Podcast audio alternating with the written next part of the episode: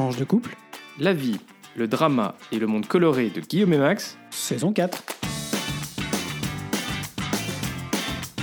Bonjour, bonsoir, nous sommes Max, et Guillaume et on vous souhaite la bienvenue dans ce 20e épisode de la saison 4 de tranche de couple. épisode qui s'intitule comme chaque année à la même période le Pride Podcast.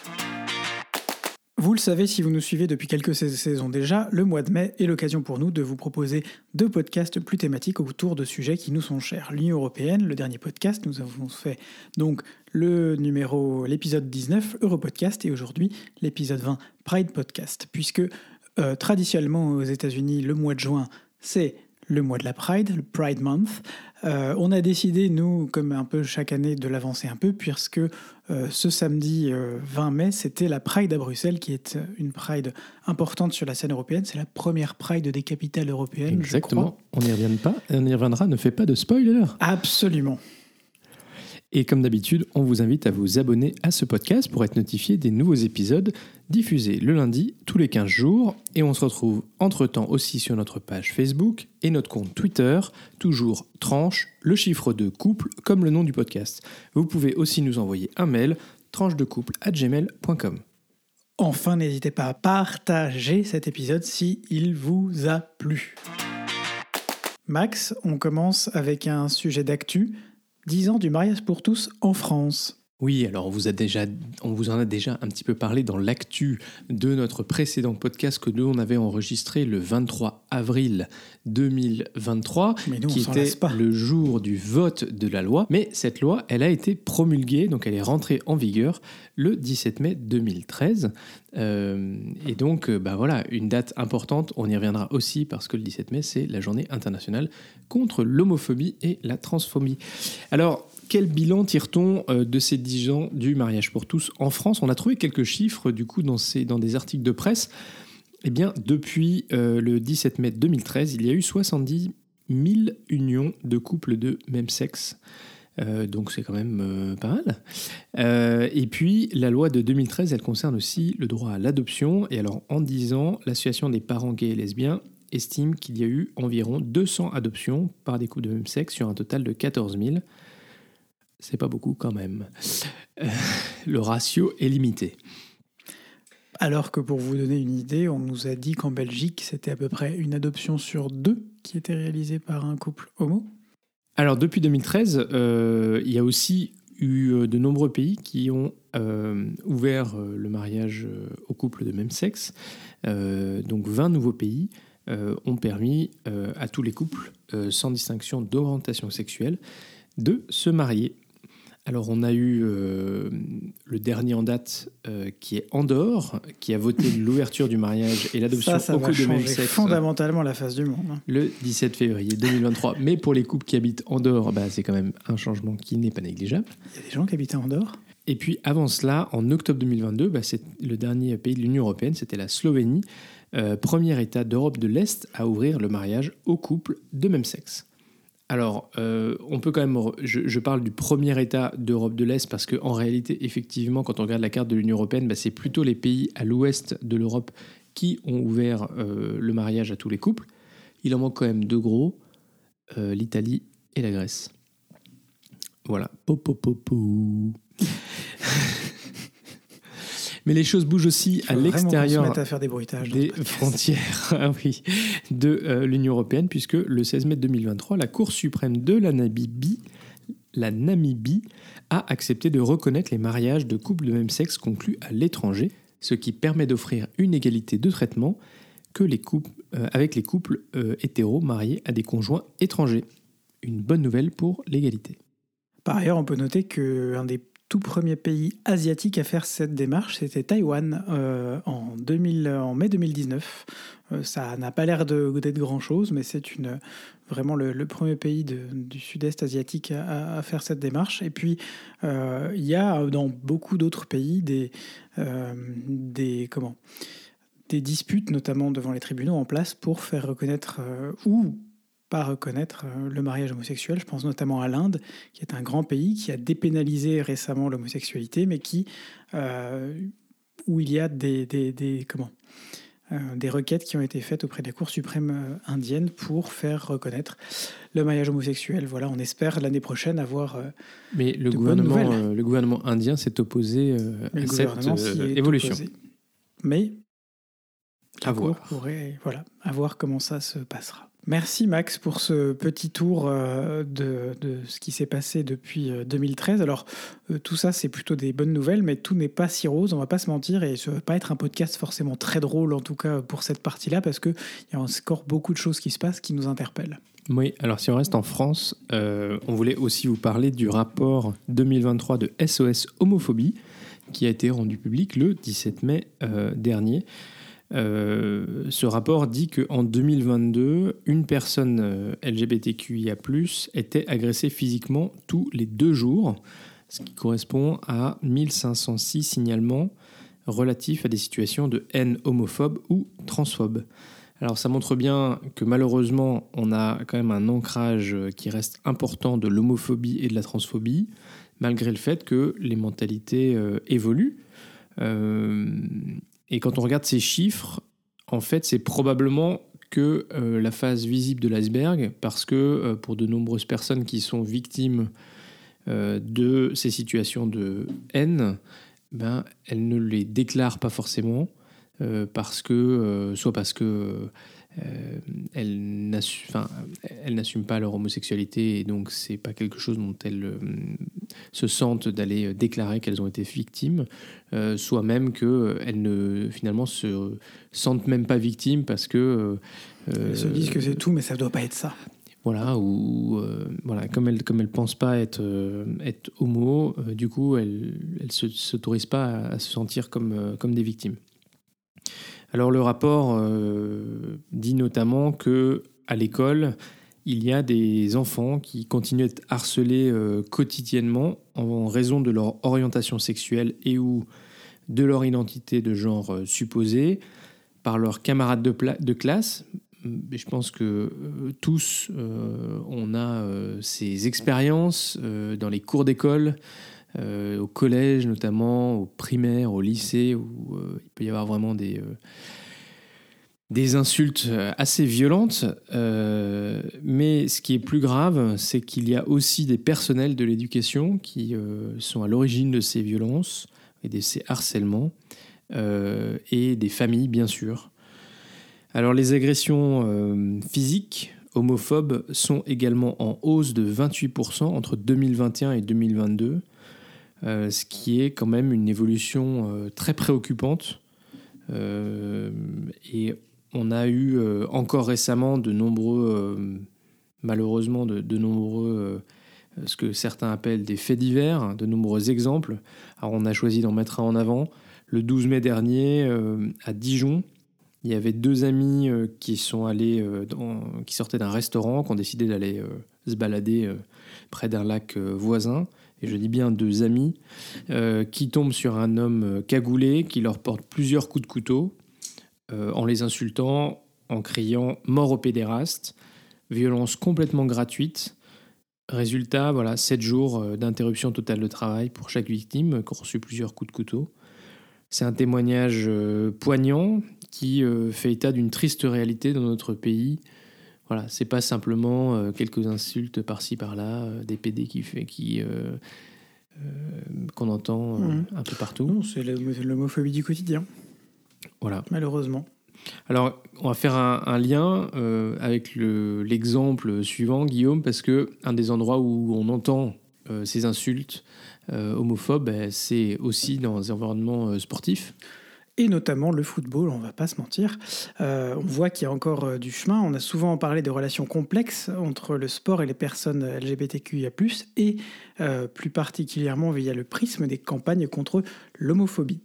Exemple récent encore, à l'aune de la journée de lutte contre l'homophobie organisée par la Fédération française de foot les samedis 13 et dimanche 14 mai dernier, dans le cadre des journées notamment de, de Ligue 1 et de Ligue 2, et où il était simplement euh, demandé aux joueurs de porter un Mario reprenant autour des numéros des flocages arc-en-ciel. Certains ont préféré ne pas jouer, mettant selon les mots de leurs équipes les, ces mêmes équipes en danger. Et le pire, c'est peut-être les remarques de certains entraîneurs ou directeurs sportifs qui préfèrent blâmer la date en disant que certaines équipes jouent leur survie à ce moment-là de l'année et oublient donc que la survie en réalité elle se joue en théorie toute l'année et pas seulement au mai et juin et que les équipes qui sont dans la merde pardon mais qui survivent en mai et juin auraient peut-être pu faire mieux pendant les huit derniers mois ou prendre d'autres décisions oui je suis un peu vache non, bah, euh, puis en plus, euh, enfin c'est si on le fait le 17 mai, c'est parce qu'il y a une symbolique à le faire le 17 mai. Non, mais c'est pour ça que. Et donc dire oui, vous pourriez le faire en septembre quand ça compte moins, euh, c'est absurde. On est absolument d'accord. Par ailleurs, certains de ces joueurs, clamant euh, que ce serait contraire, je cite, à leurs valeurs, ils ne le précisent pas, mais ce sont des valeurs religieuses évidemment, euh, ils n'ont aucun problème quand il s'agit de porter le logo d'une bière de, mauvais, de mauvaise valois, une bière dégueulasse, quoi, euh, ou d'une boîte de paris sportifs interdit en principe par la dite religion sur leur maillot. Vous avez dit indignation à géométrie variable, et eh bien la mienne, elle ne l'est pas, et je suis réellement indigné. Et sauf que là, il est question de la sécurité et de la santé mentale et physique euh, de personnes. Sachant qu'en plus, ben, eh ben, c'est une réalité que ces gens-là vivent au quotidien et pas seulement le 17 mai. Et donc aller dire que ce serait peut-être mieux de le faire un autre jour ou un autre truc. Voilà. Et on a quand même aussi pu entendre des arguments absolument scandaleux, euh, disant que finalement cette journée c'était faire la promotion de l'homosexualité, euh, alors que non, il s'agit juste de dénoncer les actes homophobes. Tout à fait. Non, non, c'est tout à fait ça. Et puis donc, bref, c'est toujours une minorité de joueurs qui sont concernés. Euh, alors, ces joueurs seront, selon les clubs, euh, euh, comment sanctionnés, notamment avec des sanctions financières. Pour autant, les clubs ont annoncé qu'ils ne seraient pas sanctionnés sportivement. Ils continueraient à jouer pour les trois dernières journées du championnat de France. le club précise que les sanctions financières seraient intégralement reversées à S homophobie, le FC Nantes, donc en l'occurrence j'ai envie de dire encore heureux. Euh, ça me donne envie de, parler aussi de ce livre qui est sorti en 2021 de Wissem Belgassem, euh, un ancien ancien espoir du, football euh, qui était notamment au centre de formation du Toulouse Football, Football Club avant de mettre un terme à sa précoce à sa carrière qui n'avait pas encore vraiment commencé parce qu'il n'arrivait pas à faire la part des choses entre son homosexualité l'homophobie présente au quotidien. Lui-même a écrit qu'une partie, dans un article du Monde, qu'une partie des instances du football français n'a pas envie de prendre le problème à bras le corps. Et c'est un peu ce qu'on voit quand on voit que euh, le comité national d'éthique de la Fédération française de football a décidé de ne pas saisir la commission de discipline suite à, ces agissements des joueurs, euh, mais a simplement euh, publié une lettre ouverte pour expliquer que, en s'excluant d'une initiative nationale de lutte contre l'homophobie, ces joueurs doivent prendre conscience qu'ils font penser que certaines orientations sexuelles sont moins acceptables que d'autres, et ce faisant, même s'ils n'en ont pas conscience, ils se rendent complices des comportements homophobes.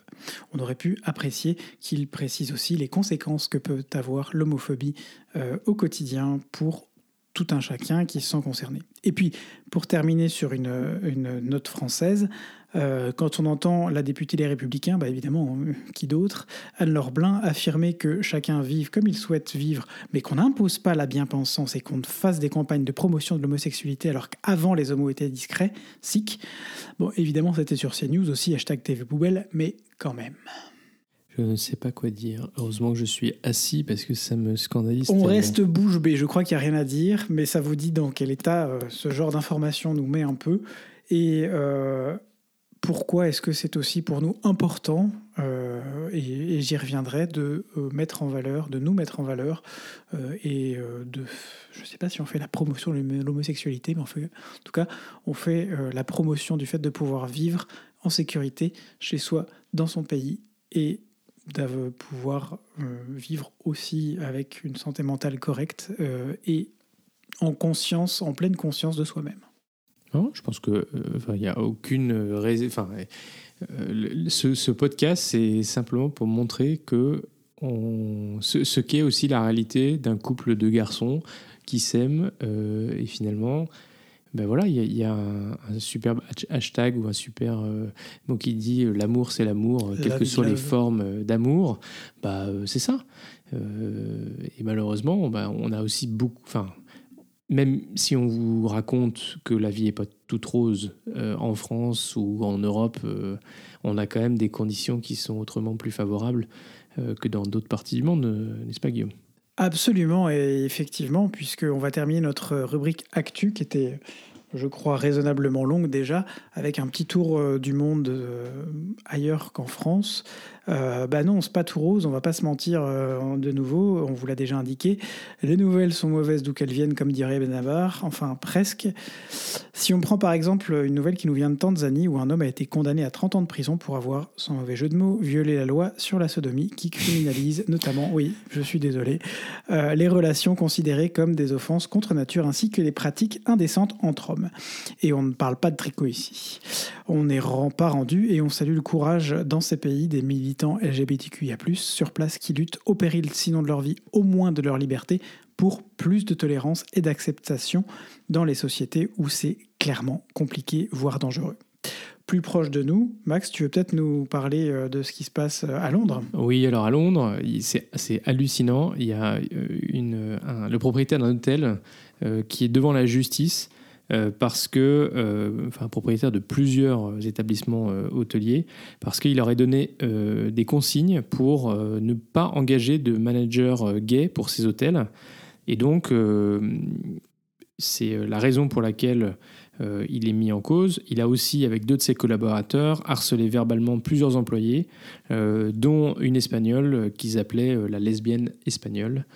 Entre autres mots qu'on ne vous traduira pas ici c'est juste hallucinant que on, enfin voilà, à nouveau on se dit bah Londres, euh, un grand pays euh, où les choses sont très ouvertes, tout ça. Non, il y a aussi ces comportements et qu'il faut dénoncer.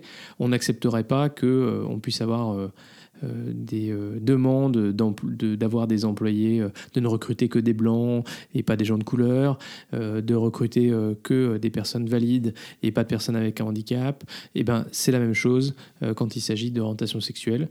Euh, non pas que euh, les personnes euh, affichent tout ça, mais c'est juste hallucinant qu'on puisse avoir des, de telles consignes. Absolument, merci Max. Et puis pour parler de pays prétendument civilisés, on va maintenant se diriger vers les États-Unis et plus précisément vers la Floride, où c'est le blackout août total pour euh, les personnes LGBTQIA+, devant la persistance des autorités politiques ultra-conservatrices euh, menées par le républicain Ron DeSantis, qui s'attaque également désormais aux minorités raciales et en particulier les Africains-Américains. Après avoir interdit dans les écoles euh, de prévoir des activités en lien avec notamment la prévention du suicide chez les LGBT, toute activité liée en tout cas directement euh, notamment à, ce, que, eux qualifient de, promotion de l'homosexualité. Ça vous rappellera notre dernier sujet sur la Hongrie, d'ailleurs, il y a quelques, quelques semaines de ça, décidément. On aurait pu en parler ici aussi, finalement, mais euh, je vous encourage à réécouter à ce sujet notre épisode 18 qui en parlait. Euh, bref, les universités sont également touchées euh, et un certain nombre de sujets, notamment liés à la question du genre ou du woke, alors là je fais des guillemets, ont été bonnement et simplement interdits de citer dans les universités de l'État. Des livres, des séries ou des films de partout pour tous les âges sont censurés euh, lorsqu'ils reprennent notamment des personnages gays ou parlent de près ou de loin d'une forme d'homosexualité telle l'Arabie saoudite, une inquiétante dérive qui pourrait bien mettre la Floride donc au niveau de n'importe quel pays, notamment africain en matière de droits de l'homme et de droits des LGBT. Une affaire à suivre, mais on n'est pas vraiment rassuré. Bon, et puis, euh, on vous a pas parlé non plus du traitement des LGBT en Afghanistan, ou au Yémen, en Syrie. Non, mais on en a parlé l'année dernière de ça, en même temps qu'on a parlé des traitements des LGBT en Ukraine. Donc voilà, chaque année malheureusement a son lot de nouvelles, on priorise, euh, mais évidemment ça ne veut pas dire qu'il y a des que certains sont mieux que d'autres, c'est juste que non non non, on choisit le sujet. on, vous euh, voilà, on vous parle aussi régulièrement de, de nos engagements, notamment de, du rôle des structures d'accueil des réfugiés euh LGBTQIA+, qui arrivent en Europe parce que, euh, bah, en fait, euh, sinon, ils risquent leur vie dans, les pays où ils habitent. Et voilà, c'est toujours aussi important et je voulais simplement le, le mentionner avant qu'on passe au point Belgitude, Guillaume. Absolument, Max. Un point Belgitude. Alors, un point Belgitude un peu plus positif quand même que les points qu'on a développés jusqu'à maintenant, euh, puisque selon le classement ILGA Europe, l'organisation euh, parapluie des différentes organisations nationales euh, LGBTQIA+, la Belgique pointe cette année à la deuxième place du classement. Après avoir en effet inclus les discriminations contre l'identité de genre et les caractéristiques sexuelles comme des facteurs aggravants dans le code pénal, le Royaume a obtenu 4 points supplémentaires par rapport à l'année dernière dans ce classement de l'ILGA Europe, euh, comme je vous le disais, la coupole des organisations euh, européennes. Après plusieurs années à cette même deuxième place, l'an dernier, euh, avait vu la Belgique perdre une place au profit du Danemark, retrouvé notamment, comme on vous l'a dit, grâce à l'inclusion dans le calcul des discriminations contre l'identité de genre et des caractéristiques sexuelles. L'ONG dénonce cependant les discours de certains politiques, notamment du Vlaams Belang, le parti nationaliste, ultranationaliste, que dis-je flamand, qui évoque une idéologie de genre forcée sur des personnes normales, euh, ou les questions du wokisme, euh, je mets encore des grands guillemets avec mes petits doigts. Elle note par ailleurs qu'aucune interdiction n'a encore été formulée contre les opérations sur les mineurs intersexes non consentants. De notre côté, on est plus que jamais convaincu que ce pays, même si tout n'est pas parfait, est en route pour devenir, on l'espère, très vite, ce qu'on appelle un safe space, euh, un espace euh, de sécurité pour les personnes LGBTQIA. Ça compte, et on a d'ailleurs été très heureux de troquer le traditionnel drapeau européen qu'on met au mois de mai sur notre balcon pour un beau drapeau euh, LGBTQIA. Alors je ne sais pas s'il est plus parce qu'on a pris la version de 2022 et pas la version de 2023, mais on vous postera peut-être une photo sur nos réseaux sociaux de la maison parce que on est heureux que ce drapeau soit là et c'est la première fois qu'on le met et c'est quelque chose qui était aussi important pour nous. Exactement, merci Guillaume. Et ça nous fait une belle transition pour euh, notre rubrique vie de couple, puisqu'on ne l'a pas oublié celle-là. Alors le premier sujet, euh, et c'est aussi en lien avec euh, ce qu'on a mentionné, mais aussi parce que c'est une journée importante et qu'on a aussi mis en valeur sur les réseaux sociaux, vous avez peut-être vu également sur d'autres, d'autres profils, d'autres, d'autres profils que vous suivez, c'est le 17 mai euh, la journée donc internationale contre l'homophobie et la transphobie. Alors je voulais juste simplement revenir euh, d'abord euh, pour vous expliquer un petit peu pourquoi est-ce que le 17 mai avait été choisi. En fait c'est une date symbolique parce que c'est le jour, donc le 17 mai 1990. 1990 pour les Belges lorsque l'Organisation mondiale de la santé a décidé de retirer l'homosexualité de la liste des maladies mentales. Donc vous voyez, ça fait pas si longtemps que ça en fait, euh, mais c'est euh, important. Alors l'objectif de cette journée, bah, c'est d'afficher haut et fort que les discriminations et les violences à l'égard des personnes LGBTQIA+ ne sont pas acceptables. On en a parlé en lien avec bah, cette journée contre l'homophobie euh, dans le football. Guillaume en a parlé. on vous a parlé aussi du 17 mai lorsqu'on a mentionné la date de promulgation du mariage pour tous en France en 2013.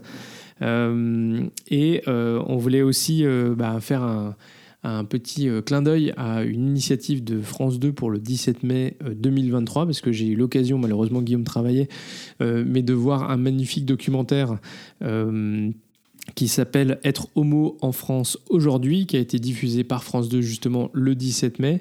Je vous rassure, j'aurai tout le temps de le regarder cette semaine euh, le soir quand Max ne sera pas là. Et voilà, chacun son tour. Euh, et donc, euh, bah, c'était un, un, documentaire qui finalement croisait les regards de différentes générations. qui montrait voilà des, des à partir on va dire de d'adolescents jeunes adultes jusqu'à des personnes en retraite, euh, qui montraient aussi bah, les différences, euh, les différentes expériences, montrant qu'il y avait toujours cette phase au départ un petit peu de d'identification du fait qu'on était différent, de cette période d'acceptation de cette différence, cette reconnaissance du fait qu'on est homosexuel ou qu'on est différent, qu'on est LGBTQIA+, qu'on est lesbienne qu'on peut être euh, trans. Euh, cette, euh, ce difficile, cette difficile, après cette acceptation, mais c'est aussi en parler à d'autres. c'est ce qu'on appelle le coming out, qui est toujours quelque chose de très personnel et qui va varier en fonction de chacun. Parfois, ce coming out, il est entre guillemets volé par, par d'autres hein, qui en fait annoncent aux autres que vous êtes homosexuel alors Ça que s'appelle l'outing et on en a aussi déjà parlé d'ailleurs dans ce, dans ce podcast dans le passé. Voilà et puis euh, On a fait le tour d'un certain nombre de questions. Enfin, le tour, non, toujours pas, puisqu'il faut en reparler. Mais euh, Voilà, mais c'est important aussi. Et, et après, bah, de montrer comment on peut euh, vivre en couple. Alors, il y a un aspect que ce, ce reportage ne couvre pas parce qu'il est vraiment centré sur euh, finalement euh, la personne, euh, son, son évolution, la difficulté. Il y a, il y a un beau témoignage de, de quelqu'un qui habite en banlieue. Euh, et donc il dit aussi combien c'est difficile euh, d'être homo, de s'affirmer euh, quand on vit en banlieue en France aujourd'hui. Heureusement, l'année dernière, euh, la France a interdit les thérapies de conversion, mais il y a une personne plus âgée qui raconte qu'elle a subi une thérapie de conversion avec tout ce que vous pouvez imaginer de plus pire. Voilà, c'est un, c'est une partie du témoignage qui est très. Qui, est, très dur à entendre, mais qui est important d'entendre. Euh, et donc je disais, il y a une partie qui n'est pas, euh, euh, qui n'est pas couverte, c'est aussi que ben, dans le fait de pouvoir vivre, voilà, s'épanouir en étant homo en France, c'est aussi possible. Ben, le documentaire aborde pas non plus les, les couples qui, qui font famille homoparentale. Euh, il y a notamment euh, Jean-Baptiste Marteau euh, qui témoigne de, ben voilà, son expérience personnelle. Malheureusement, il ne mentionne pas dans le reportage le fait que euh, ben, euh, il, a, il a une jolie famille. euh, euh, et donc, euh, c'est un peu un acte manqué. C'est un peu dommage de ne pas l'avoir dit. De montrer qu'aussi, bah, finalement, on peut aussi euh, fonder une famille euh, quand on est, euh, quand on est homo. Euh, c'est quelque chose que peut-être certains oublient. Euh, et euh, voilà, ça fait partie des choses que, que, qui sont possibles. Qui sont possibles en France. Et euh, la, loi, euh, la loi sur euh, de la bioéthique qui a, qui a permis d'ouvrir la PMA à toutes les femmes est notamment un exemple. Euh, voilà. Et ça nous permet de rebondir d'ailleurs sur euh, un petit sujet sur qu'est-ce qu'on a fait ce week-end. Euh, puisque, puisque ce week-end, on était euh, parisiens et, et je ne sais pas comment on dit, banlieue, ban- ban- banlieusards euh, finalement. On est allé, on est allé dans ma famille voir mes grands-parents qui habitent à Palaiseau et puis voir ma petite sœur, ma petite nièce et ma maman. Quatre générations qui étaient réunies sous le même toit, c'est toujours chouette euh, de voir ces quatre, euh, ces quatre euh, filles, dames, les unes à, à côté des autres et de voir le, voilà, ce, beau, ce beau symbole. Et en parlant de, voilà, de, de ce week-end, on a aussi on a terminé le week-end, on a passé un peu de temps chez, chez des amis qui habitent un peu plus proches, qui habitent euh, en proche banlieue euh, parisienne. Et puis, on en a rencontré d'autres qui nous ont proposé d'aller à la Pride des familles, le Family Weekend, euh, Pride Weekend, euh, qui était organisé ce Family week-end. Pride Festival. Family Pride Festival, absolument, euh, organisé donc ce week-end à la cité. Cité fertile à Pantin. À Pantin, j'allais dire la cité radieuse, mais ça c'est autre chose, Le Corbusier, si tu m'entends. Euh, Un chouette lieu d'ailleurs qu'on a découvert. La cité fertile, hein, pas la cité radieuse. Ouais, un, un très, enfin c'est sûrement un très chouette lieu aussi, mais bref, tout, tout ceci devient confusant. Euh, donc euh, à la cité fertile à Pantin, euh, c'est une ancienne, euh, un ancienne zone euh, de, qui appartenait à la SNCF, notamment, je me pense, de mécanique pour les trains, quelque chose comme ça. C'est juste à côté d'une grosse, d'une grosse Gare de triage. gare, gare de triage notamment, et qui, héberge- qui accueille un certain nombre d'événements tout au long de l'année, et notamment ce Family Pride Festival. Euh, c'est une occasion de visibilité aussi les familles homoparentales. Alors par famille, euh, on peut entendre ça très largement. Euh, je sais pas moi, c'est comme dans l'Église finalement la famille, ça commence avec une personne, deux personnes, c'est aussi une famille, et puis euh, deux personnes et, un enfant, deux enfants, trois enfants, ce sont des familles. Et il y a plein de types de familles différents. Et c'est un week-end qui est dédié euh, à toutes les familles, mais en particulier euh, aux familles homoparentales. Donc il y avait des chouettes initiatives.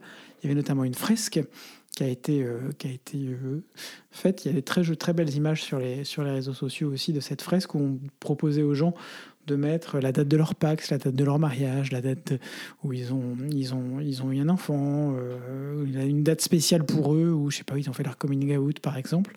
Et c'était très chouette de voir voilà, chacun se trouver sa place finalement dans cette frise et dans l'histoire. Exactement, il y avait aussi une initiative pour que euh, bah, les enfants notamment puissent dessiner leur famille, donc c'est chouette.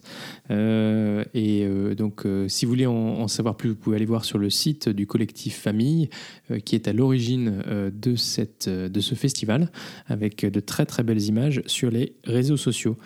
Et puis c'est des familles qui dans la vie quotidienne rencontre aussi pas mal de difficultés. Peut-être qu'on aura l'occasion d'y revenir dans de futurs podcasts, mais euh, pour euh, concevoir leurs enfants, pour euh, faire reconnaître les enfants. Il y a des parcours qui sont très compliqués, que les lois récentes, notamment la loi bioéthique, notamment pour les couples homo, n'ont pas vraiment simplifié.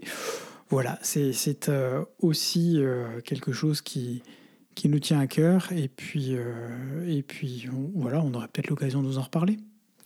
Et puis au niveau européen, bah, c'est euh, un sujet qui est pris à bras le corps par euh, la Commission européenne, qui a proposé en décembre 2022 qu'à minima les familles LGBTQIA+, euh, reconnues dans un État, le soient partout en Europe. Donc la reconnaissance finalement de la filiation établie partout dans l'Union européenne. Il y a encore du chemin à parcourir avant que ça puisse être adopté par l'ensemble des États membres de l'Union européenne. On imagine euh, qu'il puisse y avoir quelques réticences chez euh, certains pays, par exemple la Hongrie ou la Pologne.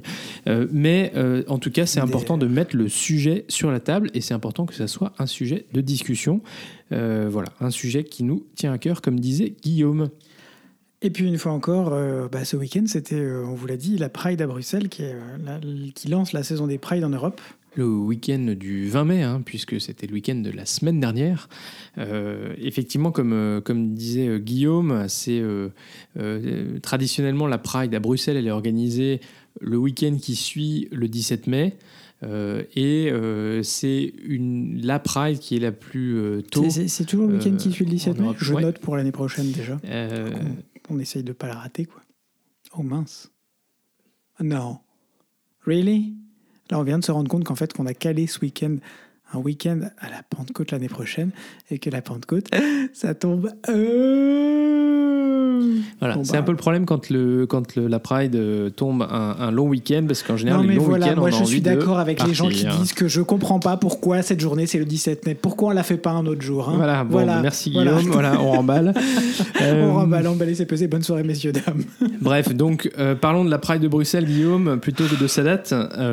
voilà, 120, 150 000 personnes selon les organisateurs un petit peu moins selon la police, bon, qui ont noté quand même qu'il y avait des gens qui venaient et qui allaient. C'est un peu le principe de la Pride. Euh, mais en tout cas, un grand moment euh, de festivité, euh, beaucoup de couleurs, beaucoup de musique. ça a été très chouette. On a vu aussi sur les réseaux sociaux beaucoup de belles photos. On était vraiment déçus de ne pas pouvoir être à Bruxelles ce week-end. Ben, voilà, on vient d'en parler. Pas toujours facile quand c'est un long week-end. donc la Pride, ben, pourquoi est-ce que c'est important? Certains euh, disent bon ben voilà nous les hétéros on n'a pas la Pride eh ben parce que euh, c'est la journée dans l'année où chacun peut être euh, faire la fête être vraiment soi-même ne pas craindre justement de subir des remarques s'il met un peu de couleur s'il est habillé comme si s'il a du vernis à ongles si tout ça si tout ça elle elle tout le monde. on est, euh, on est souvent euh, invisible dans la société euh, et c'est pas nécessairement qu'on a forcément besoin d'être en permanence visible, mais ça fait du bien aussi de pouvoir se retrouver avec d'autres qui partagent eh bien, voilà, la même orientation sexuelle ou en tout cas une, une bienveillance, parce que finalement la Pride, bah, ça rassemble aussi beaucoup d'hétéros euh, qui sont des alliés, qui sont des gens qui euh, voilà, sont en soutien du fait que quelqu'un puisse être qui il est euh, et en soutien d'une égalité des droits. parce que la Pride, je vous l'ai dit, c'est un moment de festif, mais c'est aussi un temps de revendication, parce qu'il il y a encore beaucoup qui doit être fait pour assurer une égalité de traitement de la communauté euh, LGBTQIA+. Euh, et donc, euh, en général, pour la Pride, ben, il y a toujours un petit un thème, un thème particulier pour revendiquer pour certains, certains droits et certaines, mettre en avant certaines revendications. voilà, donc c'est en tout cas un, moment important. Si vous avez l'occasion d'aller à une Pride, parfois ça peut éventuellement faire peur, on se dit ah, hein. et bien en tout cas c'est une expérience très sympa et on vous encourage. Et si vous voulez venir avec nous à la Pride, bah, dites-le nous. Euh, voilà, bah, pour Bruxelles, c'est mort cette année. L'année prochaine aussi, Mais il y a la Pride à Paris, il y a la Pride à Amsterdam, il y a la Pride à Berlin, il y a la Pride euh, un peu partout, il y a la Pride dans les petites villes en France euh, et les plus grosses villes en France. Euh, donc euh, voilà, n'hésitez pas à regarder et puis euh, allez passer un bon moment, euh, y compris en famille si vous voulez. C'est chouette, c'est ça mange pas de pain. Euh, Et non, et vos enfants ne ressortiront pas homosexuels si jamais ils ne le sont pas avant de rentrer dans la Pride. Voilà. Euh, Pardon, je, je- on y reviendra peut-être, mais, mais je voulais remettre cette information aussi sur le. Oui, sur parce que le- accessoirement, euh, les enfants qui euh, sont homos, eux vivent dans un monde qui est quand même globalement très hétéro toute l'année, et pour autant ils ne deviennent pas hétéros, donc ça ne se transmet pas euh, par le fait de côtoyer des Mm. hétéros ou des ça. homos. On ne leur a dit que assez. Alors, euh, vu qu'on a déjà quand même bien largement euh, éclaté le timing de cet épisode, on vous propose de s'arrêter là pour ce 20e épisode de notre saison 4. Eh ben oui, c'est déjà la fin de ce 20e épisode. On y a mis tout notre cœur, évidemment. Euh, si vous êtes arrivé au bout, bravo et merci. On est très heureux de vous compter parmi nos auditeurs. Si ce podcast vous plaît, faites-le découvrir autour de vous et n'hésitez pas à mettre une note et ou un commentaire sur Apple Podcast, Spotify ou votre logiciel de podcast préféré. Là, il y a Mac- Max qui me fait la tronche parce que j'ai un peu répété ce qu'il a dit avant, mais c'est pas grave. J'en étais où? Et un like sur YouTube ou sur Twitter ou un pouce bleu sur Facebook et surtout, surtout, surtout, Partagez. Alors, ce podcast, on vous le redit, est diffusé le lundi tous les 15 jours. Si vous êtes pressé, vous pouvez même l'écouter dès le dimanche soir. Alors, d'ici au prochain épisode, gros bisous et à très vite pour de nouvelles tranches. coloré Rainbow Flag Power